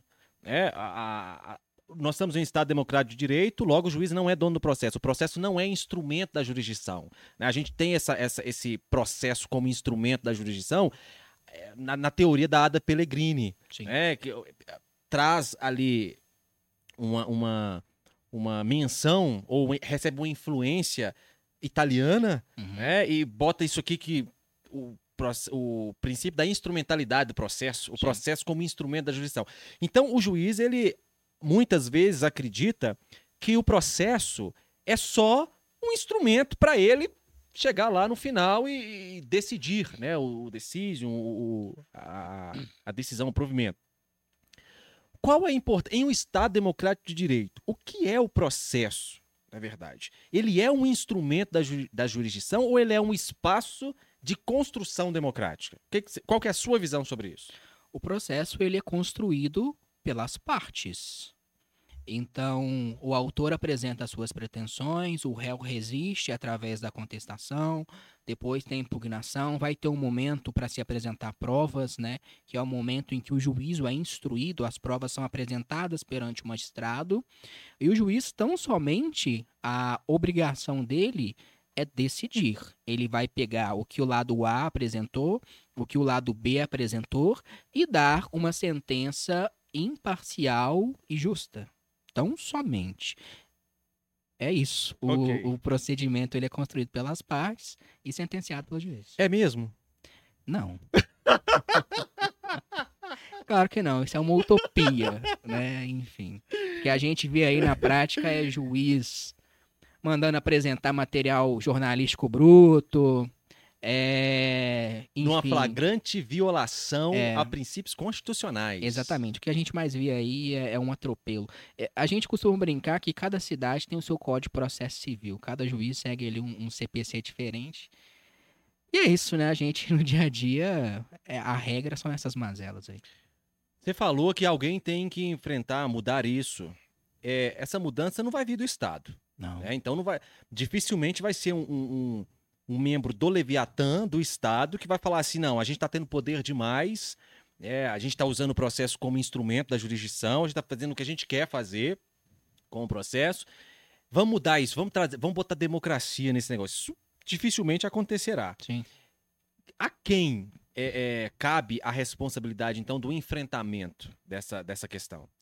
Olha, hoje, é, pelo menos no que diz respeito a nós advogados, deveria ser a OAB, né? Uhum. Para enfrentar, para fazer valer os direitos dos advogados, as prerrogativas e tudo mais, né? Mas eu não tenho visto isso acontecer na prática. Então, não tem hoje uma esperança de, um, de uma democratização da justiça? Ah, enquanto continuar desse jeito aí, não. O que, que você tem feito para mudar isso? Porque você é advogado. Sim. Você consegue, então, na estrutura, é, revolucionar de lá de dentro. Sim. Né? O que, que você tem feito? Bem, é o seguinte, cara, quando alguém me contrata, vai lá no meu escritório e assina a procuração no meu nome, essa pessoa não tá contratando um advogado que vai propor uma petição inicial ali e vai levar tudo no banho-maria. Quando a pessoa me contrata, ela tá contratando um cara que tá disposto a denunciar o juiz para o CNJ se for necessário, entendeu? Então, cada processo meu é é literalmente, eu só vou parar quando eu tiver a tutela que o meu cliente pretende, entende? Então, assim, se for necessário ter embate com o juiz, com promotor, com defensor público, com outro advogado, eu o farei. Então, quem confia em mim o patrocínio, a defesa dos seus direitos, vai ter um advogado que vai fazer o que for necessário. Porque o que tem de advogado que o juiz fala mais alto, ele cala a boca e abre mão de realizar um protesto em audiência, abre mão de produzir provas. Já cansei de ver advogado aí que o juiz fala: ah, não, vou indeferir essa prova. Isso não existe, não. O advogado, quando ele, ele vai lá naquela cerimônia da OAB lá pegar a carteirinha dele, ele faz um pacto com a coragem, cara. Então, assim, se for para eu botar meu terno pra, pra ir advogar e fazer um pacto com a covardia e aceitar juiz subir em cima de mim, promotor falar alto comigo achando que é melhor, eu, eu, eu, eu quebro essa carteira se ela representar alguma coisa e, e mudo de profissão. Por que, que você acha que muitos colegas seus, advogados, suportam isso? Cara, aí a gente entra em, em várias questões, porque o advogado ele precisa sobreviver, né? Então, assim, para que, que o advogado ele vai comprar a briga com o juiz se o juiz tem o poder de constranger o advogado com o cliente dele, né? Então, assim, o cliente, o advogado tá ali com o cliente do lado. O advogado tá ganhando ali um salário mínimo para fazer aquela ação. Do outro lado, a gente tem o magistrado que ganha aí 40, 50 mil reais, né? Então, assim, o, esse advogado ele vai estar disposto a enfrentar aquele magistrado, é, enfim, por enfrentar? Então, às vezes, acaba que uma... fica por isso mesmo, sabe? Eu, eu, a gente conversa bastante, Brendo. Eu acho o seguinte: é, existe a diferença do, do notável pro medíocre, né? E medíocre no sentido etimológico mesmo, médio. Sim. Né? Se- sempre vai haver em qualquer bata- batalha a opção dos dois, né? Uhum, De ser o medíocre, ou seja, fazer o que todo mundo faz, uhum. mas você vai continuar ali, médio, sempre, Aham. ou o enfrentamento, e aí você vai cada dia mais se, se tornando notável. Né? É, não é nem notório, é notável Sim. mesmo. É, eu acho que é, ficar em um sistema percebendo que existe uma porção de coisas erradas, antidemocráticas ali, e fazer um pacto com a covardia, como você bem disse, não vai te levar a lugar nenhum. Você vai continuar medíocre para sempre. Sim. É, a partir do momento em que você percebe isso e percebe que você só vai conseguir é, se destacar e mudar isso quando você chutar a porta, Uhum. né, no sentido metafórico, arrombar a porta e, e- e partir para o enfrentamento baseado nos princípios democráticos, aí que você se destaca. Eu acho que a minha maior qualidade talvez seja um defeito para a maioria das pessoas, é que eu não tenho nada a perder dentro de Sim. um processo, entende? Uhum. Então eu literalmente eu vou fazer o que for necessário. E não da boca para fora não, porque você é meu cliente, você tá aqui de prova, né? Então recentemente, é até um caso real, é, o processo de um cliente meu não estava andando por nada nesse mundo. E tinha uma liminar lá que já estava 30 dias esperando. E eu falei assim, cara, eu vou denunciar esse juiz no CNJ, eu vou despachar com ele, eu vou gravar, eu vou expor esse juiz e a gente vai resolver seu problema, né? Essa é uma solução que 1% dos advogados daria, né? E você não ia expor o juiz de forma temerária. Claro ou- não. é, se- seria por- como a última alternativa Uhum. e, e a lei lhe confere essa denúncia, esse direito Sim, da denúncia ao sim. CNJ, porque o juiz não estava fazendo o seu papel é, legal. Gente, uma liminar que tem que ser tem que ser apreciada em 48 a 72 horas, tá lá até hoje, lá 40 dias para ser apreciada. Aí o cliente falou assim: "Não, vamos, vamos deixar quieto, que eu sou meio tímido, que acho melhor não, então deixa pra lá". É complicado, né? É o- o complicado. cli- é, é isso, eu acho que é difícil. Porque o cliente, às vezes, ele, ele tem medo, né? Ele acha que se você for um advogado combativo, É. vai criar problema com o juiz, o juiz vai retalhar, vai prejudicar o cliente. E aí eles nadam de braçada em cima disso, né? O, o Uhum. Poder Judiciário. Porque ele, ele- Ah, vou, vou te, como você falou, vou constranger o advogado na frente do cliente, o cliente vai falar, não, doutor, deixa isso pra lá. Então, se você não quer ver o circo pegar fogo, não me contrate. Olha, é, tem duas perguntas aqui. Gente, é difícil a gente conseguir achar as perguntas, porque tem o chat tá rolando. Então, as perguntas do Superchat, elas são mais fáceis de serem visualizadas. Por quê? Porque ela fica lá em destaque no, no, no YouTube. Mas conseguiram pegar aqui a do Brasfoot Tony. Lê com calma aí. É, tem que ler com calma. Doutor Brendo já pensou ou já tentou escrever um filme? Aí eu vou juntar com Através da Palavra. O Doutor Brendo pretende escrever um livro falando sobre a Honda? E aí tem uma outra pergunta aqui, da Elisete Moura. Eu falei, eu nunca mais entrevisto amigo. Ah, Eu não entrevisto amigo mais. Eu vou ter que falar isso, isso aqui. Ah. Por quê? Porque o doutor Brendo não me deixou perguntar essa aqui. Só vou fazer isso, só vou respeitá-lo porque ele é meu amigo. E depois cria ser aquele constrangimento, né? Cara, eu falei, eu te pedi pra você não me perguntar isso. E aí você perguntou. Aí então eu tô abrindo mão Ah, de um princípio, tá? Que eu não abro mão. Eu, eu sou jornalista, eu pergunto o que eu quiser perguntar. Você responde se você tô quiser. aqui te censurando aqui. Vamos à mas, justiça. exato, mas é ele que luta por mim lá no, no, no STF pra eu não sofrer censura, ele me censurou. Mas como ele é meu amigo, eu não vou fazer a pergunta da Elisete, tá? Tem uma pergunta aqui que o doutor pediu pra não fazer. Então tá bom. É, responda só as outras duas. É, eu queria que Quem a gente fez Tequila se tornasse um filme. Eu gostaria. Sim. Tanto que quando eu escrevi, eu pensava na adaptação pro cinema. É mesmo? É, eu pensava. E ainda penso, eu, eu pretendo reescrever esse livro e, e quem sabe, né? É, não se torne. E um livro sobre a Honda, sim, seria uma boa, né? Tipo, sei lá, bastidores, melhores casos da Honda do consumidor. Melhores casos. Qual que é o melhor caso que você pensa da Honda? Cara, o melhor caso da Honda.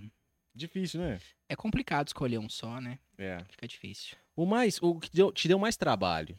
Você tem algum que te deu mais trabalho na, na defesa ali?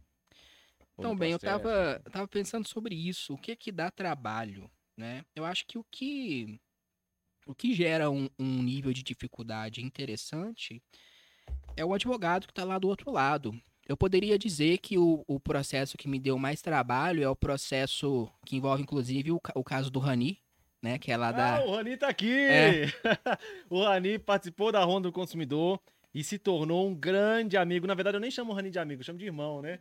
Tá aqui hoje. Eu poderia Tá dizer... vendo, seu filho da, da, daquilo, da P? A sua reportagem, você é um grandíssimo filho da puta. Mas a sua reportagem me trouxe um excelente presente. Mais um que processo. foi o Rani. Você me deu de presente uma amizade que eu vou levar pelo resto da minha vida. Então, quando eu penso em quão filho da você é, eu acalmo em pensar que pelo menos a sua filha da me trouxe a amizade do Rani. Também te amo. Vem cá, vem cá, vem cá. Vem cá, vem cá. Ó, o aqui, ó. Tamo junto. Ah. Vai, Breno. Vamos lá, ma- mais um processo pra gente responder aí. Ah. É, eu poderia dizer que é o, o caso do Rani, porque aquele, aquele, aquela reportagem, ela gerou, sei lá, eu tava contando algo em torno de 16, 18, pro- 18, 18 processos, né? É, com desdobramento de segunda instância e tudo mais. Mas só que eu percebi que o que causa é, dificuldade e, e desafio é o nível do advogado que tá do outro lado, né? Uhum. que e o nível do advogado deste advogado que patrocina esses processos não é, não é tão desafiador assim. Sim. Então eu não, não cito esse como o mais complexo, né? Talvez seja o que mais gerou é, processos, né? Inclusive, por que você tá falando do nível do, do advogado? Vamos lá, se você não falar, eu falo.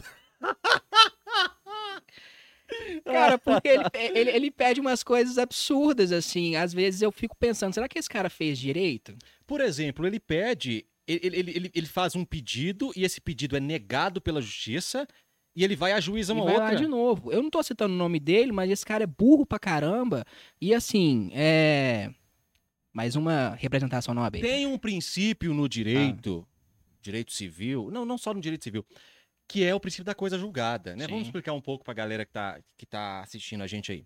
Princípio da coisa julgada, ou seja, Se o Poder Judiciário apreciou, transitou em julgado, produz a coisa julgada. Ou seja, esse processo, esse pedido não é mais revisitado, a não ser em uma ação rescisória que tem um prazo também. E é na ação, para que seja acolhida a ação rescisória, tem que se haver um elemento novo, uma prova, Sim, né, sim. nova. Tal. Então é uma revisitação. Não é o que esse sujeito está fazendo. O que esse sujeito está fazendo é o seguinte: ele ajuizou uma demanda pedindo uma coisa contra mim. A Justiça de Minas Gerais negou, transitou, inclusive, né? Estou. transitou em julgado, negou. Aí o que, que ele fez? Ele foi lá e ajuizou de novo.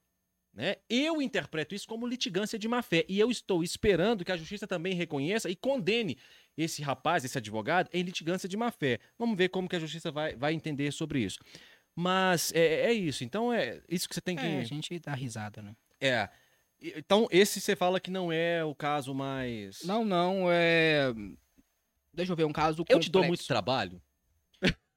Olha, vamos ver. 70 processos, você acha que dá muito trabalho? De, de olhar prazo todo dia, fazer defesa? Eu acho que dá, né? Brendo, o Gustavo é, enviou um superchat e a gente conseguiu pegar a resposta dele. Olha, Brendo, fui negativado de forma indevida, em virtude de uma fraude pela Sky.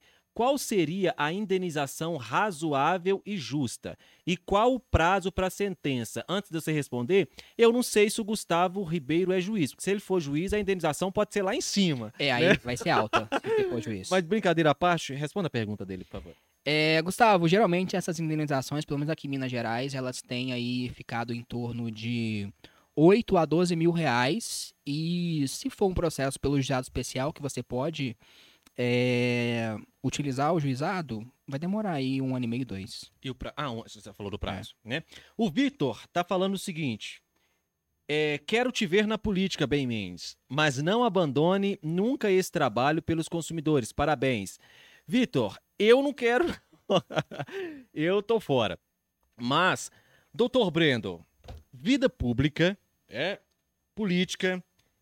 Eu sempre falo, né? Porque a gente é assediado, né? Inclusive, muitos partidos já me chamaram, aí, ah, por que, que você não, não concorre e tal? Eu já mostrei pra eles que eu quero é fazer a ronda do consumidor e agora eu tô no quinto período de medicina, eu quero Sim. me formar, quero exercer a medicina em prol da sociedade, pelo, pela dignidade das pessoas. Pol- política, vida pública não tá na minha... Vida política, aliás, não tá na minha... no meu pensamento, né? Mas, vez ou outra, a gente começa a ver que o trabalho da Honda não precisa disso, né? não precisa de política. A prova é que temos um trabalho livre de qualquer instituição, sem apoio de instituição nenhuma, e já temos um milhão e alguma coisa de inscritos no YouTube Sim. que o povo nos apoia. né? A gente Uhum. consegue fazer nosso trabalho. Mas, para algumas questões, às vezes, ah, um envolvimento institucional, político institucional, vou falar bem claro aqui para nenhum político que estiver nos assistindo achar que é uma deixa, ó, vou lá. Não, tô falando institucional. É, possa ser importante. Por exemplo, na época da pandemia, é, muitos consumidores enviaram solicitação para que a gente fizesse blitz com o Procon, porque estava tendo violação absurda. Mandei mensagem pro Procon, o Procon, ah, não posso, não sei o quê. Aí eu penso, se tivéssemos uma vinculação institucional política, seria muito benéfico para o exercício dessa fiscalização, por exemplo. O que você pensa sobre isso? Esta necessidade. Você acha que se tiver algum membro da equipe, por exemplo, alinhado à ronda do consumidor com um cargo público, isso possa fazer alguma diferença de forma institucional, como eu estou dizendo? De forma institucional, sim, porque a Ronda do Consumidor já provou que não necessita né, do amparo de instituições e tudo mais. Mas acredito que sim, se tivesse um braço, por assim dizer, institucional, a gente poderia ampliar o trabalho, que é um, um objetivo nobre. Por exemplo, esse exemplo que você citou, né, das blitz. Hoje nós não podemos fazer isso enquanto cidadãos sem o respaldo ali, pelo menos o apoio do Procon, né? Sim. Eu não quero não, viu, gente? Muito obrigado. Será que eu consigo te convencer, Breno? Meu nome vai ser Breno Godoy do Bem Mendes. Vou tentar convencer então o doutor Breno. para isso. Então vamos lá, doutor. Já estamos falando sobre o trabalho da Honda, então. Né? Sim. O pessoal já está sabendo como você foi integrado à equipe. Até que chegou um dia que estávamos indo para uma reportagem, reportagem marcada. Eu mando mensagem e falo assim: tô com uma faringite, tô com muita dificuldade de fala. Pode fazer? Você falou pode. Como é que foi essa experiência? Você apresentou a, uma ronda de consumidor. Cara, eu não esperava, porque essa notícia, literalmente, ela me foi dada, assim, faltando uma hora pra, pra gente... Pra reportagem, né? A reportagem estava marcada às 10 horas, aí 9 horas da manhã, eu fui informado, né, que você não estava muito bem, e eu falei brincando, eu falei, ah, deixa que eu faço. Aí você falou, não, então você vai fazer mesmo, porque eu tô falando sério, né? Aham. Cara, eu fiquei muito nervoso, eu confesso. A ficha demorou a cair, que eu tava indo fazer uma reportagem, né? Mas eu adorei, cara. Foi muito bom. Nossa, foi muito, assim, emocionante. Porque é, eu, eu já cansei de ver você, né? É, atuando e tudo mais. Então, foi algo, assim, extremamente prazeroso. Eu adorei sentir aquela adrenalina. É muito É adrenalina? Que isso, cara? que isso, cara? Gerente falando que não pode filmar, e enfim, todo mundo olhando ali ó, na loja, né? E o prazer de, de ajudar o consumidor, então eu adorei, assim. Sempre que você tiver faringite, por favor, Não, espero que eu não tenha mais faringite. tô É à horrível. disposição, tô à disposição. Você é, achou que pudesse ter algum conflito? Você ficou tenso em rela- em relação a isso? Porque as reportagens da Honda a gente nunca sabe o que vai acontecer, Aham. né? Você chegou a ter receio de que pudesse ter um conflito, a reportagem descambasse para um, um conflito mesmo? Cara, não, porque eu já tô cansado de saber da parte jurídica, né, no que diz respeito à liberdade de expressão. O caso do consumidor era muito seguro, então a gente já estava ali amparado pelo artigo 35. Cara, assim, eu, eu sei de cor as suas defesas, né, o que eu argumento. Ah, mas não pode filmar. Aí eu sei até recitar a jurisprudência. Ah, mas você não pode entrar aqui. Então, assim, pra mim já tá incorporado assim dentro do meu saber, então eu tava preparado para qualquer tipo de situação. E mandou muito bem, parabéns. Obrigado, valeu. Foi muito bom. É, o canal DRX está dizendo: Boa noite, bem, doutor Brendo. Vocês me representam. Sou um fã que admira e respeita seu trabalho. Muito obrigado a vocês, pois hoje conheço meus direitos. Olha que pesado. Forte isso aqui. É, é isso. O trabalho da Honda é para isso. É, hoje conheço meus direitos e ninguém mais me ludibriará. Mande um salve para minha cidade, Orleans, Santa Catarina. Um salve, Orleans. Salve, Orleans. Você imaginava que você ia fazer um trabalho revolucionário como esse, Brendo? Que é o que as pessoas estão dizendo que por causa de um trabalho que realizamos, ela hoje conhece o direito dela e ninguém mais a ludibriará. É, igual eu te disse, eu imaginava que faria algo grande com você, mas o Senhor me surpreendeu e acredito que você também, né? Sim. Então é, é incrível, cara, é incrível. É, as pessoas vêm ao meu Instagram, é, várias vezes eu recebo mensagens de pessoas dizendo que eu as inspiro a estudarem estudantes de direito, que me, pare- me parabenizam, né, pelo, pelo trabalho que eu faço ju- junto a você, junto à Ronda do Consumidor. Então isso é muito gratificante, cara. Eu não me canso mesmo, sabe? Eu acho que isso nunca vai acontecer de eu me cansar, de eu não ter saco pra responder as pessoas. Pra mim é um deleite. O Listen Breno, ou Listen Breno, é, ele tá dizendo o seguinte: já foi dito quantas horas ele estudava por dia? Se sim, pode repetir? Cheguei agora. Quantas horas por dia que você estudava? Eu estudava, ainda, né? eu estudava e é, hoje eu, eu tenho mais liberdade pra estudar. Cara, eu estudava o, o tempo que dava, porque eu trabalhava, né? Então, assim, o que sobrava de tempo pra eu estudar, eu estudava. Então, acho que, assim, sei lá, eu trabalhava seis horas por dia, de seis a oito horas por dia. É, que dava, cara. Que dava umas duas, três horas por dia, assim. Fim de semana um pouco mais. Como você se vê daqui a cinco anos? Essa pergunta é horrível. Um moreno alto, tatuado. Com um moreno alto? Como é que. Um moreno alto! Opa, aí não, pô. Você me compromete aí. Daqui cinco anos, É. eu ainda. Daqui cinco anos, eu, eu me vejo na Ronda do Consumidor, a Ronda do Consumidor, vida longa ela. É só o início. Me vejo continuando fazendo o trabalho que eu faço e com uma família, cara. É o meu grande sonho ter uma família, ter filhos. Então já tô com 29, daqui 5 anos terei 34. Então eu quero me ver ainda mais é, realizado dentro da minha profissão. É, a minha mãe com uma vida ainda mais digna e com uma família e, se possível, com filhos. Muito bom. Recomendo. Filhos são, pelo menos do meu ponto de vista e da minha esposa, bênçãos realmente do Senhor.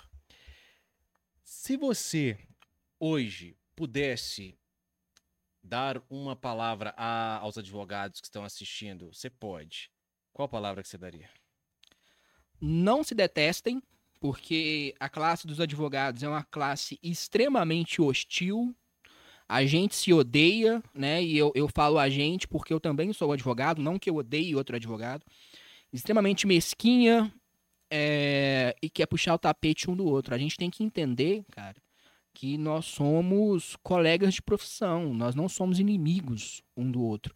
E enquanto nós, nos- nós permanecermos dessa forma, é, desunidos e desencorajados, a advocacia vai continuar sendo uma piada para o Poder Judiciário, para o Ministério Público.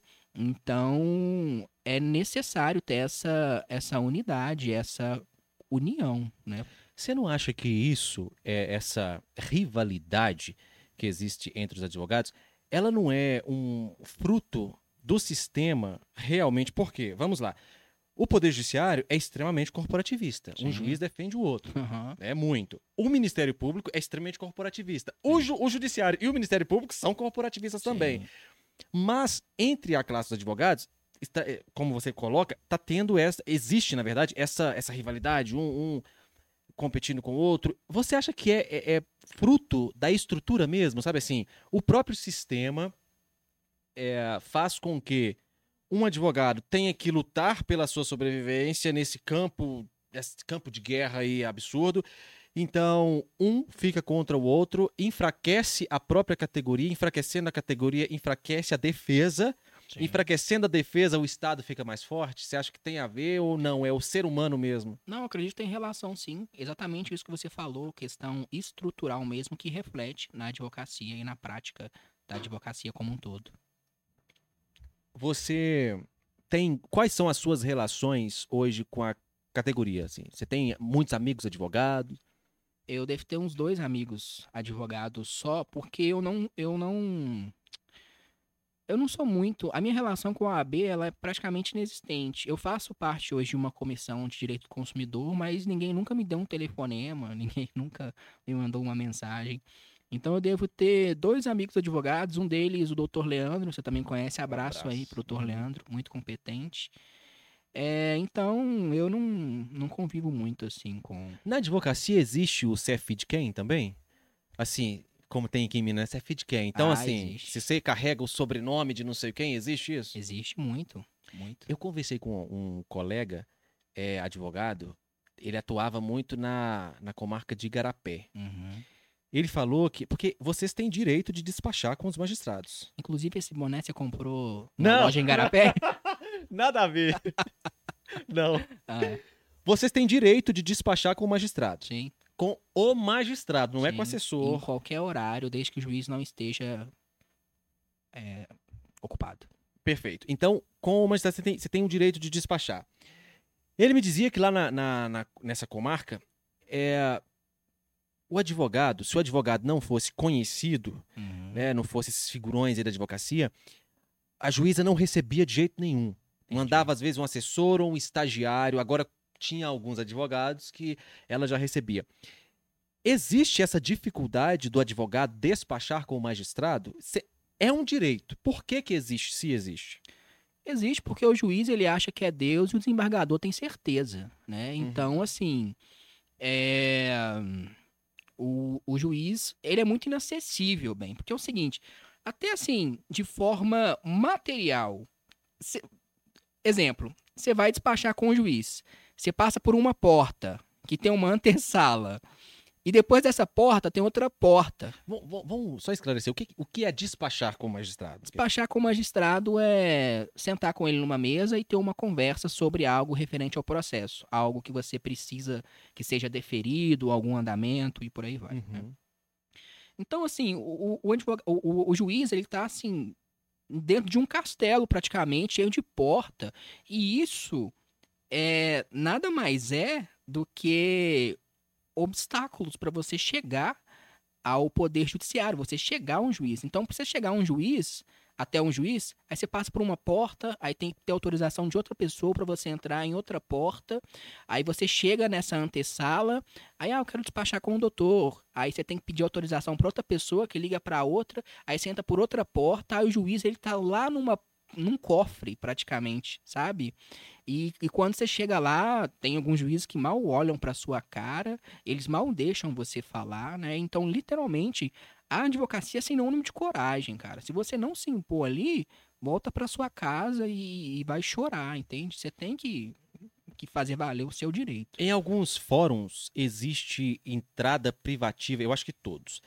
Mas eu não vou falar porque eu sou jornalista, preciso ter compromisso com os fatos, Aham. né? Então eu vou falar do que eu sei. Por exemplo, o Betim, é, o fórum de Ribeirão das Neves, o fórum de. É, vou falar desses dois que eu tenho certeza. Tem entrada privativa para o juiz e para o membro do Ministério Público. né? Então eles têm a entrada privativa. O advogado, ele tem que entrar por onde entram todos Uhum, e ele tem que passar por aquele detector de metal. uhum. E, enfim. No fórum de Ribeirão das Neves, salvo engano, pesquisa aí pra mim, é, é, produção, por favor. Se é no fórum de Ribeirão das Neves que o advogado tinha que ser revistado antes de Eu, acho, entrar. eu acho que é lá mesmo. É Ribeirão até, até o Quaresma gravou um vídeo recentemente. Isso. Brendo, semiótica, tá? Semiótica. Você tem um julgamento. Para esse julgamento, o juiz entra por uma entrada privativa. Ninguém revista esse juiz. Esse juiz não tem que passar por detector de metal, porque a- quem justifica o detector de, detector de metal fala que é em nome da segurança. Não, claro, imagina uma pessoa entrar armada no fórum. O juiz também pode entrar armado no fórum. O juiz também pode algum dia ter um surto psicótico. Inclusive, juiz tem porte de armas. Exatamente, entrar. Exato, o juiz já tem o porte de armas. Ele pode fazer o uso equivocado dessa arma e surtar também. Então, se nós formos falar que o advogado tem que ser vistoriado no fórum, é, passar por detector de metal em nome da segurança, todo mundo tem que passar. Já começamos aí, né? O membro do Ministério Público do mesmo jeito. Ou a gente não sabe que aqui em Minas Gerais, por exemplo, recentemente, um membro do Ministério Público assassinou a sua própria esposa. Então, é uma pessoa como qualquer outra, suscetível a- a cometer crimes como qualquer outra. Mas então, pela semiótica, você já tem o juiz entrando numa garagem privada, numa, numa entrada privativa, ninguém barra esse juiz, ninguém revista esse juiz. O membro do Ministério Público também entra, sobe, tá tudo certo. Senta-se um do lado do outro.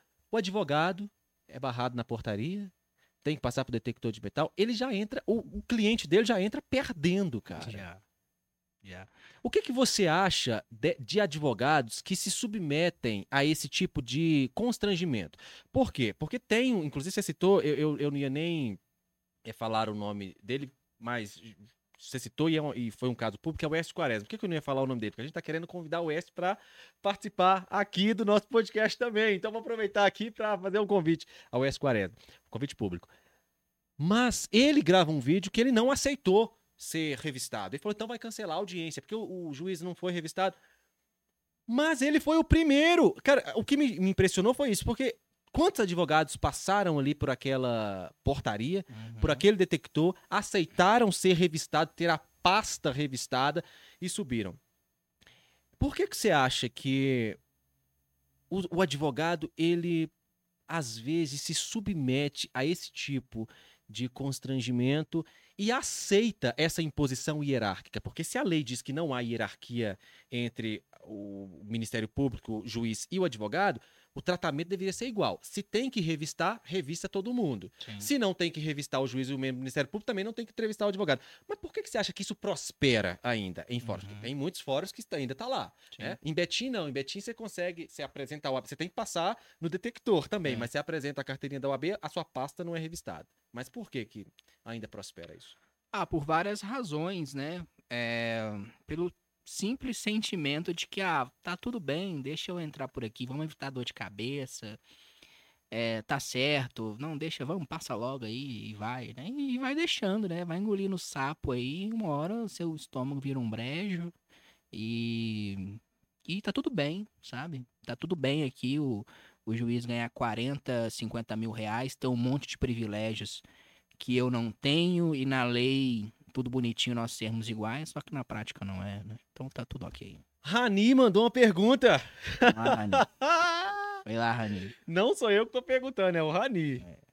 Você falou que não era pra eu perguntar. Ah, vai o lá. Rani tá perguntando. Hum. Não, não é essa, não. Precisa Ah. ficar- não precisa ficar tenso, não. Ele pergunta assim, ó. Se você tivesse o poder de mudar uma lei, qual lei que você mudaria? Uma lei? Qual lei eu mudaria? Ah, cara, eu. Eu. Deixa eu ver. Qual lei eu mudaria? Eu mudaria o artigo 18 do CDC, né? Ah, hoje, isso, isso, é, isso é uma equipe alinhada, né? Porque é o exemplo aqui que você discutiu com o Celso Russomano, né? sim. É, você compra um, um computador novo, né? Aí você sai ali na porta da loja, ele estraga e às vezes você comprou o computador para trabalhar e a direito da loja consertar esse computador por 30 dias, né? E te entrega um item reparado. Quando você compra algo novo, você tem toda a expectativa, nossa, é algo novo. E, enfim, tem todo um sentimento diferente, né? Então eu mudaria isso é, para que em determinadas ocasiões é, a troca já fosse imediata por algo novo, Perfeito. em compras presenciais. Concordo plenamente. É, eu vou. na- então estamos encerrando, gente, reta final. Só vou fazer as perguntas aqui agora aglutinadas. E depois quero fazer mais, mais três perguntas a você. Fechou. É, o Nagel do Gol Quadrado. É, me lembrei da música do MC Pedrinho. Qual? Já viu? Gol, bolinha, gol, quadrado. É, Essa, né? não. é, eu não posso cantar. Vou te Canta aí, pô. amassar dentro do gol, gol, Ah. gol. é, Nagel do Gol Quadrado. Bem, você é o cara, parabéns pelo seu trabalho, sou fã de vocês. Forte abraço a todos, que Deus abençoe sempre vocês. Bora comer um pão de queijo e café? Só mandar o endereço. a Jéssica Salomé manda assim: sensacional o trabalho de vocês. Sinto um orgulho gigante em ver o Dr. Brendo conquistando o que almejou um dia. A Honda está super bem representada. Obrigado, Jéssica. Aê! É, Gustavo Ribeiro, que você respondeu a pergunta, tá dizendo assim: entendi. Eu descobri a restrição quando fui alugar um carro para trabalhar na Uber e meu score despencou e afetou bastante. Admiro muito o trabalho de vocês. Valeu, Gustavo. JP, aliás, JP não. Eu Dimensional está mandando assim: muito orgulho de vocês. Espero um dia, espero um dia ter amigos como vocês. Pô, que isso, vem ser nosso amigo. Ter aqui, amigo pô. nosso é fácil demais. Gente, é fácil demais. É só vir, Chega aí. né? E ser legal. Não, não, tem que ser gente boa. Tem que ser. Não pode ser asshole, Não. né? Tem que ser legal. Tem que ser igual o Rani aqui. O que, que é? Como é que fala asshole em árabe? Sabe o que é asshole, não? Pera aí. Pode falar palavrão aqui, não, pô? Ó, o microfone pegou, hein? Pegou. O que é um asshole em árabe? No, no podcast do Rani, o Rani vai entrar a gente falar asshole em árabe. É, Silene Lima, é muita admiração e carinho por vocês. Deus os abençoe em todas as áreas, meu querido. Amém. Igualmente. O Matheus Rodrigues, doutor, qual a área que o senhor escolheu para fazer a prova prática da OAB? Já fiz duas vezes, infelizmente ainda não consegui a aprovação, mas não vou esmurecer. Muito bem. Abraço de Bicas, Minas Gerais. Abraço, Bicas. Eu fiz em Direito do Trabalho, por incrível que pareça. No início da carreira eu advogava em Direito do Trabalho. Muito bom, bem interessante. Então, para encerrar, é... Tá certo aqui? Tem mais um onde? Ah, desculpa, canal DRX.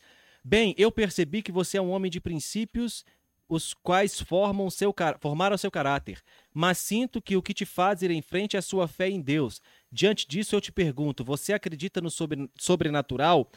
Mais do que isso, DRX, eu vivo o sobrenatural. Eu creio em um Cristo ressuscitado, que pelo poder do Espírito Santo foi trazido de volta à vida depois de três dias morto e esse- essa morte sendo atestada. Pelo poder de Deus, ele, ele foi trazido à vida. Doutor, então, muito obrigado pela. Aliás, eu, eu quero te fazer três perguntas pra Vamos gente, pra gente encerrar. Tá? É, eu, vou, eu vou fazê-las todas, todas juntos, né? E aí a gente já, já encerra. Muito obrigado pela sua participação. Eu que agradeço. O que que você acha? Você é você é a favor do aborto, da legalização das drogas e da pena de morte? Muito obrigado, gente. Esse foi o Dr. Breno Godoy. Muito obrigado, meu amigo. Minha barriga deu um. obrigado. Muito cara, obrigado. valeu, Foi uma valeu. honra te A honra entrevistar. É minha. é minha. tá? Muito obrigado por ter aceitado esse convite.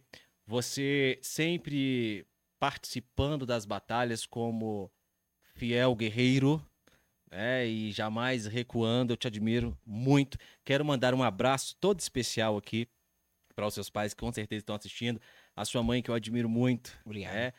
Eu acho que amigo é a prova que você tem que uma pessoa é de fato amigo seu é quando essa pessoa conhece os seus pais e passam a tratá-los como se também pais fossem, né? Então, nós temos a, a prova da nossa é, amizade e lealdade.